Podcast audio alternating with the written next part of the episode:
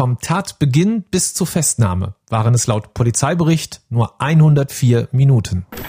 An den 9. Oktober 2019 können sich wahrscheinlich alle erinnern, denn die Nachrichten in Deutschland oder wahrscheinlich sogar auf der ganzen Welt hatten an diesem Tag nur ein Thema. Eine Leiche liegt auf dem Bürgersteig vor der Synagoge in Halle. Das Attentat in Halle. Nach jetzigem Erkenntnisstand gibt es zwei Tatorte. Dann hat er das Gewehr erhoben und einmal in den Laden geschossen, also mindestens einmal. Der war gekleidet wie so ein Polizist eigentlich, in totaler Kampfausrüstung, mit Helm, Schutzkleidung. Jetzt beginnt der Prozess und zusammen mit unseren Reportern wollen wir wissen, was wird getan, damit so etwas nicht noch einmal geschieht. Ich bin Raimund. Willkommen zu einer neuen Folge. Du hörst einen Podcast von MDR Sputnik.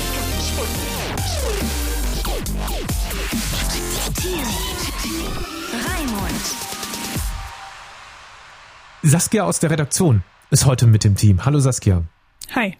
Hallo. Denn wir beide haben an diesem 9. Oktober zusammen in der Redaktion gesessen und unsere Redaktion ist in Halle, also in der Stadt, in der das alles passiert ist. Ja. Ungefähr einen Kilometer vom Tatort entfernt. Kannst du dich noch erinnern, wie du davon erfahren hast?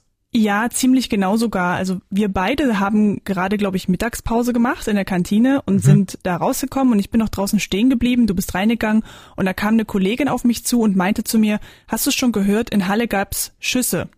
Und ehrlich gesagt habe ich da mir erstmal nichts weiter dabei gedacht, weil ich dachte, na ja, Schüsse in Halle, vielleicht irgendeine Bande am Stadtrand oder was weiß ich. Also sowas hört man ja öfter mal aus mhm. irgendeiner Großstadt. Und ähm, da bin ich erstmal reingegangen und ja, habe mir erstmal nichts weiter dabei gedacht. Das war zeitlich gesehen kurz nach zwölf ungefähr, mittags. Ja, genau. Und dann war ich drin und da kam kurz darauf raus, die Schießerei ist nicht irgendwo am Rand von Halle, sondern ist im Paulusviertel, mitten im Zentrum. Und es soll mindestens eine tote Person geben. Und da war mir klar, okay, ähm, das ist, das ist was Ernstes. Willkommen zurück hier bei unserer Sondersendung nach den tödlichen Schüssen in Halle. Die Augenzeugen haben uns auch beschrieben, dass der Täter völlig vermummt war. Ein Hubschrauber kreist hier noch über dem Paulusviertel, das ist ein Gründerzeitviertel. Sehr viele Rätsel, die diese ja. Bilder aufgeben. Lange Zeit war an diesem speziellen Tag, an diesem 9. Oktober 2019 ja überhaupt nicht klar, wie viele Tote es gibt oder wer die Personen sind und ob der Täter nun schon gefasst ist oder nicht. Oder ob es mehrere Täter sind oder nur dieser eine Täter. Es gab wahnsinnig viele Spekulationen an dem Tag. Ich kann mich erinnern, dass sehr schnell dann auch WhatsApp-Nachrichten von Hörern und Freunden zu uns reinkamen, die sagten, hast du das schon gehört, hast du jene schon gehört, was bei uns los ist? Wisst ihr vielleicht mehr? Ich habe mal nachgeschaut, 13.14 Uhr habe ich an meine Freunde ähm, WhatsApps verschickt, dass sie drin bleiben sollen, weil dort in dem Viertel äh, jemand ist, der um sich schießt und es schon Tote gibt. Und ja, ich habe mir da auch wirklich Sorgen gemacht. Viele Leute sind ja auch tatsächlich an diesem Tag zu Hause geblieben und ein Anwohner hat dann aus dem Fenster heraus dieses Handyvideo gemacht von dem Attentäter. Ich glaube, das kennt wirklich jeder, wie er vor diesem Dönerladen steht, auf den Straßenbahnschienen und auf Polizisten schießt. Dann kam aber plötzlich diese Eilmeldung rein. Zwei bestätigte Tote. Und das war der Moment, wo ich begriffen habe, wie schlimm das alles ist. Als wir die Bilder im Fernsehen dann gesehen haben, war der Täter schon ganz woanders. Also laut Polizeiprotokoll hat die Autobahnpolizei um 13.19 Uhr den Fluchtwagen auf der A9 Richtung München entdeckt und dann die Verfolgung aufgenommen. Und 13.38 Uhr schon haben ihn dann zwei Polizisten in Werschen gefasst. Das ist circa 40 Kilometer südlich von Halle. Obwohl der Täter schon gefasst war, sind alle noch zu Hause geblieben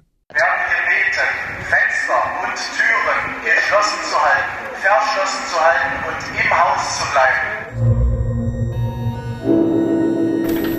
In Halle an der Saale sind bei einem offenbar antisemitischen Angriff zwei Menschen erschossen worden. Mindestens zwei weitere Personen wurden verletzt. Und unsere Gedanken gehen an die Freunde, an die Familien dieser Todesopfer. Stefan B. hat gestanden. Dabei gab der 27-Jährige ein rechtsextremistisches, antisemitisches Motiv für den Anschlag auf die Synagoge in Halle an.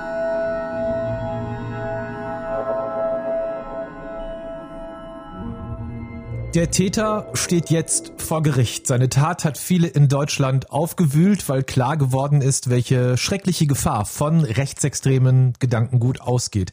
Wie hat das Deutschland aber verändert? Das hat sich meine Kollegin Ruth Kirchner im ARD Hauptstadtstudio angeschaut, denn die Politik hat reagiert. Hallo Ruth. Ja, hallo.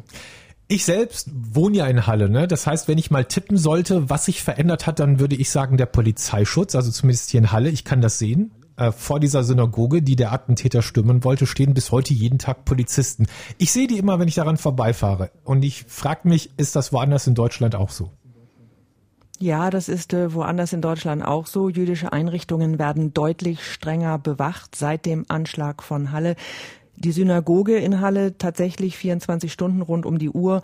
Wie stark einzelne Einrichtungen bewacht werden, hängt von der Gefährdungslage ab. Das wird von den Ländern beziehungsweise von den örtlichen Polizeibehörden bewertet und entschieden.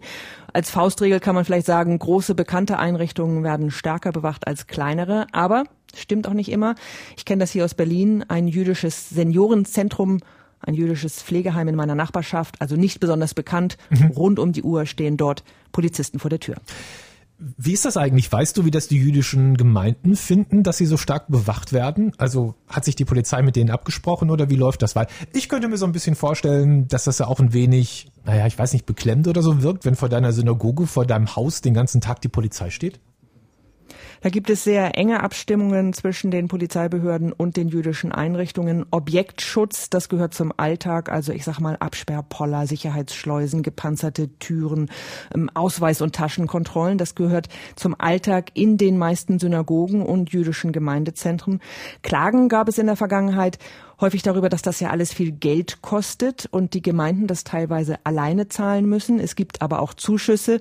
Die Landesinnenminister haben letzten Herbst nach dem Anschlag von Halle beschlossen, die Gemeinden noch stärker bei baulichen und technischen Sicherheitsmaßnahmen zu unterstützen. Sachsen-Anhalt etwa stellt dafür in diesem Jahr 2,4 Millionen Euro bereit. Da geht es um Sicherheitstüren eben, Videoüberwachung. Manche Einrichtungen haben ja auch ihr eigenes Sicherheitspersonal. Debatten gab es auch nach dem Anschlag von Halle über den Polizeischutz, also nicht Objektschutz, sondern tatsächlich Polizeischutz, also eben ständiger Polizeiposten vor der Tür oder Polizeistreifen, die in Abständen vorbeifahren. Und da gab es ja auch gerade in Halle Kritik, dass nämlich man gesagt hat, na ja, am 9. Oktober Yom Kippur, ganz wichtiger jüdischer Feiertag, nicht die Synagoge ist nicht genug geschützt worden. Mhm. Da wird aber die Gefährdungslage heute deutlich anders aus, da fällt die Gefährdungslage heute deutlich anders aus als noch vor neun Monaten. Auf der einen Seite ist es natürlich total gut, dass mehr Schutz da ist, aber am besten wäre es ja eigentlich, wenn man den Schutz gar nicht braucht. Und das geht ja nur durch mehr Aufklärung. Der Zentralrat der Juden sagt zum Beispiel, Leute, guckt mal in die Schulbücher rein, wir bringen schon Kindern falsche Sachen bei. Zum Teil auch mit Bildern und Abbildungen von Juden, wie sie sie entweder im Stürmer gefunden haben oder mitunter auch sie der Realität eines Juden in Deutschland in keiner Weise entsprechen. Also ich glaube, die Aufklärung insbesondere im schulischen Umfeld, im Jugendumfeld, ist ganz, ganz wichtig. Ganz genau. Und da gibt es ein ganzes Bündel von Maßnahmen. Also einerseits, wie du schon sagst, mehr Aufklärung, mehr Bildungsarbeit, um eben deutlich zu machen, dass jüdisches Leben fester Bestandteil deutscher Kultur und Geschichte ist. Es gibt Bundesförderung für solche Projekte. Es ist aber auch ein Gesetz gegen Rechtsradikalismus und Hasskriminalität im Netz verabschiedet worden, gerade erst im Juni. Da will man mehr gegen die Hetze tun, die den Boden bereitet für Gewalttaten. Und demnach müssen Betreiber sozialer Netzwerke strafbare Inhalte Inhalte künftig dem Bundeskriminalamt melden. Ähm, daran äh, gibt es allerdings auch eine ganze Menge Kritik. Der FDP-Innenexperte Benjamin Strasser beispielsweise sagt, wenn es dann eine Flut von Anzeigen gibt, seien die Behörden total überfordert. Die Gerichte, die Staatsanwaltschaften sind momentan personell nicht in der Lage, diese Flut an Anzeigen, die da zu erwarten sind, in einer absehbaren Zeit zu bearbeiten.